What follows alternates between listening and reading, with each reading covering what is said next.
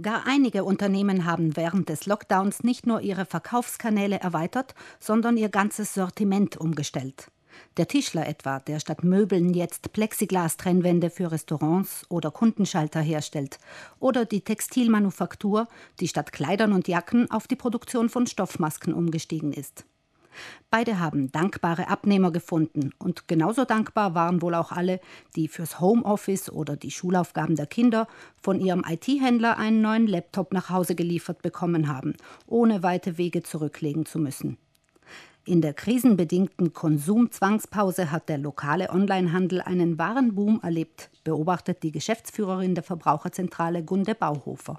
Die Wirtschaftszeitung Sole 24 und Netcom sagen, dass diese Art des Kaufens in der Lockdown-Zeit um sagenhafte 350 Prozent zugenommen hat. Eine Zuwachsrate zum Schwindigwerden. Der enorme Anklang ist nachvollziehbar. Schließlich hat diese Art einzukaufen für Kauffreudige gleich mehrere Vorteile. Es ist bequem, es ist meistens auch sicher, weil ich weiß, von wem ich kaufe. Und nicht zuletzt ist es auch sehr nachhaltig, denn die Ware wird nicht wirklich weit herumgekarrt, sondern wird meistens sogar per Fahrrad oder zu Fuß geliefert. Selbst Verbraucherinnen, die eher misstrauisch oder weniger geübt im Umgang mit Internet sind, konnten oder mussten sich plötzlich auf das Experiment Onlinehandel einlassen. Die eingeschränkte Bewegungsfreiheit und logistische Probleme haben den lokalen Onlinehandel begünstigt und auch die Möglichkeit, über eine Webseite bei einem Geschäft im eigenen Wohnviertel einzukaufen. Einen Onlinehandel einzurichten ist mittlerweile auch für kleinere Unternehmen keine große Sache mehr und hat eine echte Alternative zu verschlossenen Ladentüren dargestellt. Zwar handelt es sich um eine erzwungene, insbesondere während des Lockdowns entwickelte Lösung, aber trotzdem um eine Art des Einkaufens, von der Fachleute ausgehen, dass sie uns auch in Zukunft erhalten bleibt. Allerdings müssen Verbraucherinnen immer aufmerksam bleiben, wenn sie ihre Einkäufe über WhatsApp oder soziale Netzwerke tätigen.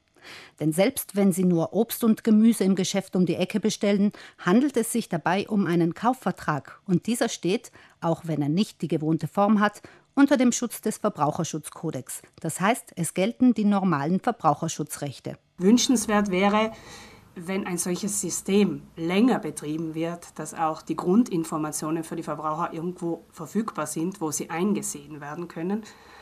Ein wichtiger Tipp ist, dass man immer wirklich darauf achten sollte, genau zu wissen, bei wem man bestellt.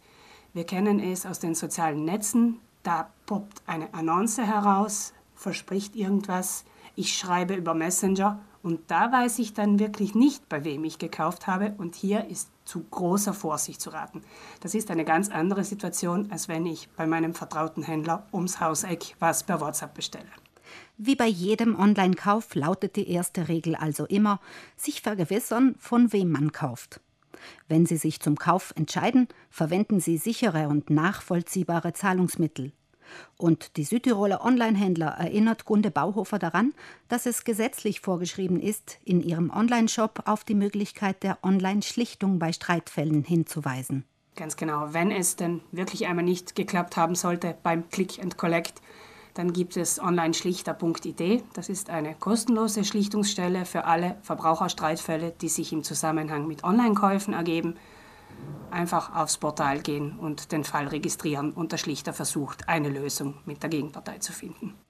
Weitere Infos über Ihre Rechte bei Online-Käufen finden Sie auf der Homepage der Verbraucherzentrale Südtirol und auch auf dem Portal onlineschlichter.it.